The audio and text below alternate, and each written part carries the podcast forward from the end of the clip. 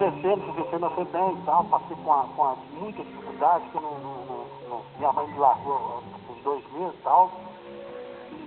Eu nunca pensei em ser um marginal, eu sempre pensei em ser uma pessoa, é, é, de ajudar as pessoas, né?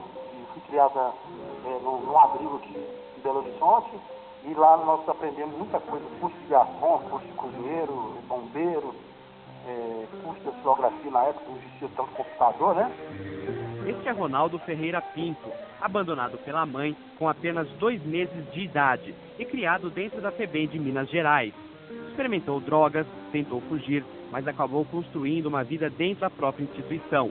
Hoje em dia, com 34 anos, ele é supervisor geral do Centro de Integração do Adolescente de Belo Horizonte.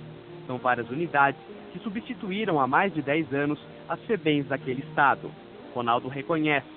É muito difícil para os internos alcançarem uma recuperação. Eles vivem é, com tráfico de drogas, né? A droga hoje, hoje comeu, comeu em todas, todas as favelas de Belo Horizonte, a droga que, que comanda a, a, a, esses adolescentes. Geralmente o menino está aqui numa boa, tranquilo, é, a gente até acredita na recuperação dele. Mas ele consegue um emprego para ganhar 180 reais. Vê a droga chegando, dá, dá mil reais por, por semana, ou cinco mil, eles não vão querer esse emprego para ganhar 180, ele vai voltar para o mundo da marginalização. Com um jeito simples de falar, Ronaldo Ferreira Pinto diz que não existe uma receita para colocar os infratores de volta ao convívio com a sociedade. Ele para recuperar, ele tem que ter boa vontade, porque se ele não tiver boa vontade, ele não recupera de jeito nenhum. Agora eu vejo em São Paulo, uh, uh, já fui levar adolescente em São Paulo pela FEBEM, eu vi uma loucura disso aí, sabe? O espanto de Ronaldo com a FEBEM de São Paulo é facilmente explicado. A FEBEM de São Paulo, ela, ela deveria é, separar esses adolescentes em, em, locais menores, né? Numa fase de 30, 40 adolescentes, cada, cada, cada lugar, né? Não sendo assim 500, mil e tantos tem no, no, nos Estados Unidos que eu tive aí então, o menino que quer, quer recuperar, ele não vai recuperar no meio de, de mil, dois mil adolescentes, não é isso? Ronaldo Ferreira Pinto sabe que manter os garotos aglomerados como se estivessem em uma cadeia, privados de atividades do relacionamento familiar, jamais será uma solução para os internos. Melhor do que ninguém, ele é a própria voz da experiência. Leandro Andrade, Eldorado.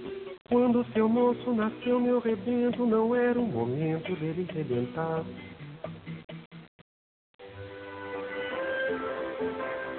Na verdade, assim, eu fui filho adotivo, né?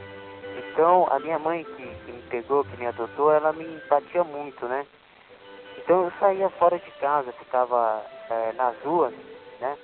Então, eu ficava, é, ficava próximo da onde eu morava, junto com uma rapaziada que era envolvida no crime.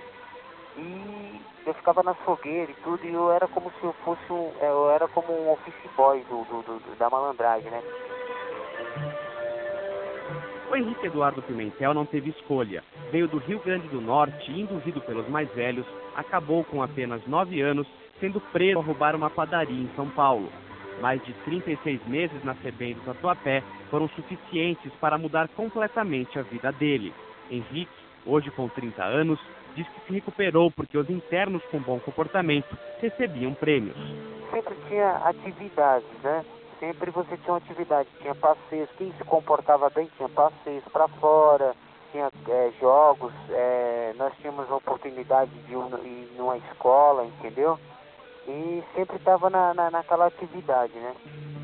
Quando eu do sertão, seu moço, do meu bodocó menino que veio lá do norte é categórico. Hoje em dia eu acho meio difícil é, um menor que está na, na, na recuperar.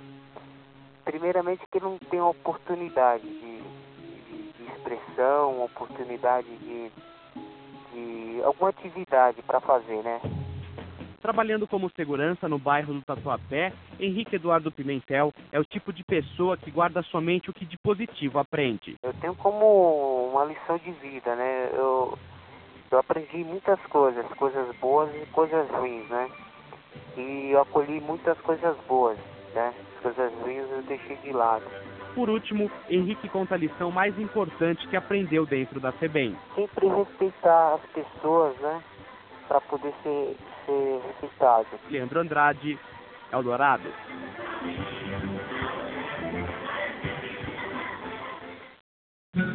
A ligação de Roberto da Silva com a FEBEM é antiga. A FEBEM, o sistema eh, FEBEM, que foi criado a nível federal pelo regime militar, foi criado em dezembro de 1964. Eu já estava eh, abrigado pelo Estado desde 1963. Dentro da instituição, Roberto relata que ele e outros meninos acabavam contaminados pelo que havia de pior. Eles acabam aprendendo dentro dos internatos da FEBEM todas as regras da malandragem, as regras é, do mundo do crime e assim por diante, e isso é um problema sério. Depois de 15 anos na FEBEM do Tatuapé, ele saiu pela porta da frente, mas acabou caindo na criminalidade até ser enclausurado na casa de detenção. Hoje, Roberto da Silva tem 42 anos, é professor universitário e pesquisador do Núcleo de Estudos da Violência da USP, onde faz doutorado na área de educação. Mas como será que ele conseguiu dar a volta por cima e chegar nesse estágio profissional? Tudo que eu fiz, eu fiz assim, por motivação própria e sem ajuda de ninguém. Né? Quer dizer, não pode se dizer que é, eu seja é, uma pessoa bem sucedida, seja lá o que for, é, por obra do Estado, da FEBEM, do sistema penitenciário ou por uma política ou um programa oficial. Pelo contrário, eu sempre lutei contra esses programas oficiais porque eu acho que eles acabam mais prejudicando as pessoas do que ajudando. Né? O mais espantoso é que, passados quase 40 anos, o modelo da FEBEM ainda continua semelhante ao de 1964. Eu penso que a FEBEM não foi concebida para recuperar ninguém. Pelo contrário, é, dentro da FEBEM, depois eu acabei fazendo uma grande pesquisa para tentar identificar o paradeiro dessas crianças da primeira geração da FEBEM. Metade delas eu encontrei dentro das prisões. E por que nada mudou e nem está mudando? A resposta o próprio Roberto da Silva tem. Eu acho que as soluções para a FEBEM ainda não foram encontradas. Se bem que o governo do Estado e a Secretaria de Assistência e Desenvolvimento Social saibam quais são os caminhos. Né?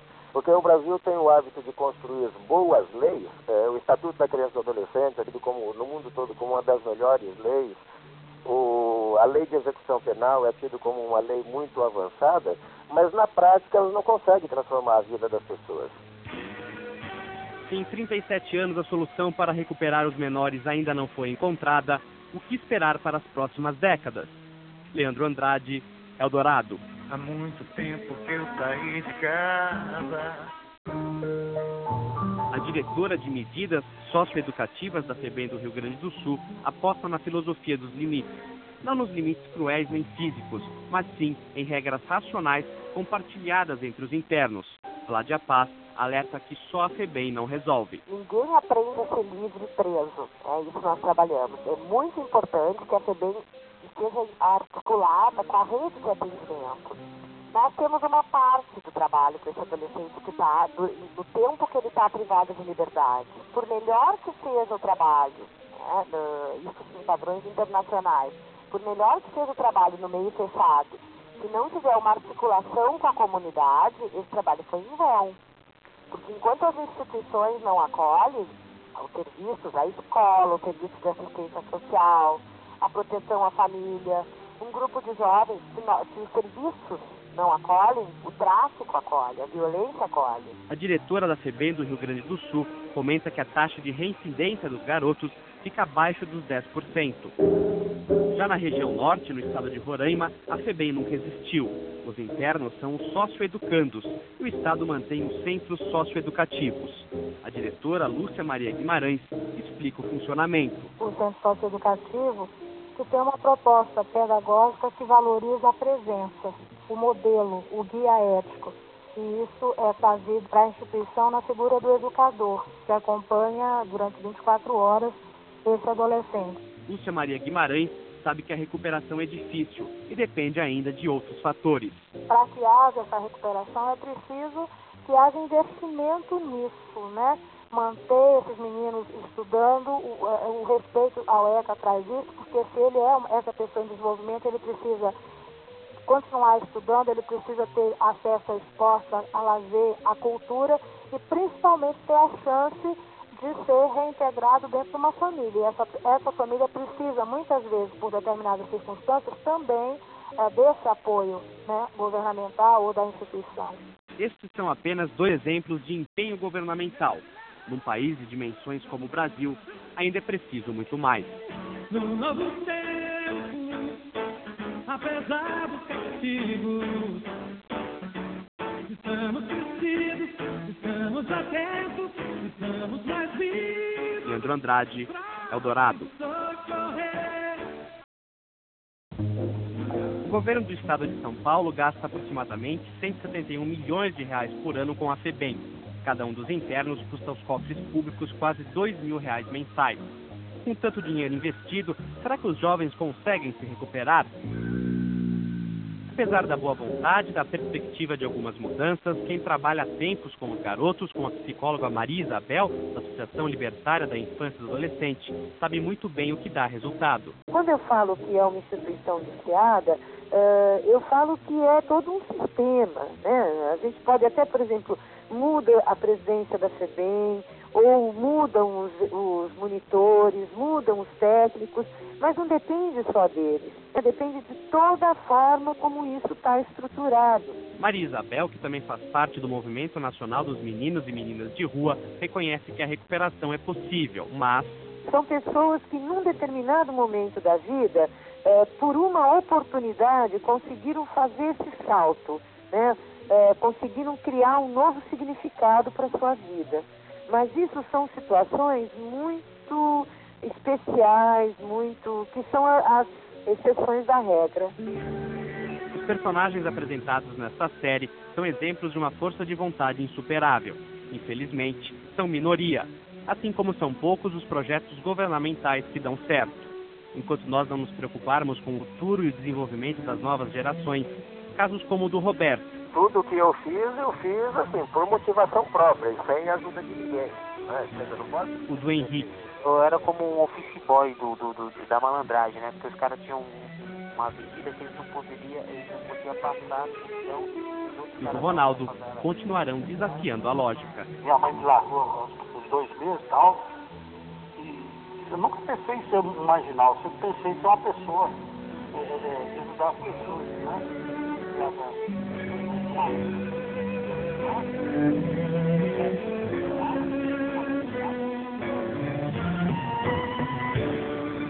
Leandro Andrade, Eldorado.